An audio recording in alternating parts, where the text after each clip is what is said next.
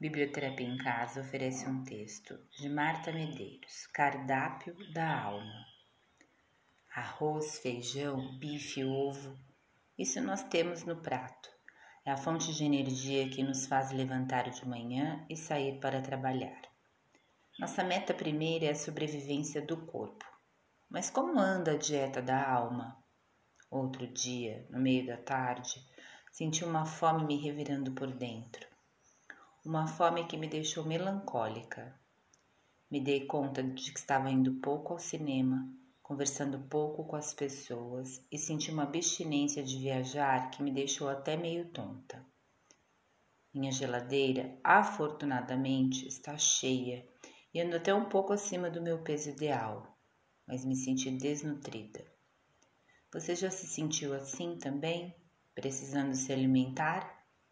Revista, jornal, internet, isso tudo nos informa, nos situa no mundo, mas não sacia. A informação ainda dentro da casa da gente em doses cavalares e nos encontra passivos. A gente apenas seleciona o que nos interessa e despreza o resto. E nem levantamos da cadeira nesse processo.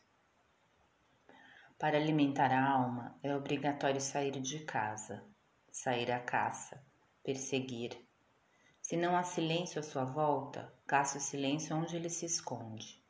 Pegue uma estradinha de terra batida, visite um sítio, uma cachoeira ou vá para a beira da praia. O litoral é bonito nesta época. Tem uma luz diferente, o mar parece maior, há menos gente. Casse o afeto. Procure quem você gosta de verdade. Tire férias de rancores e mágoas. Abrace forte, sorria, permita que lhe caçem também.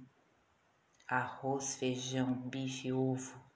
Isso me mantém de pé, mas não acaba com meu cansaço diante de uma vida que, se eu me descuido, torna-se repetitiva, monótona, entediante.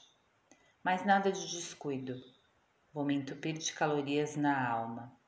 Há sugestões no cardápio.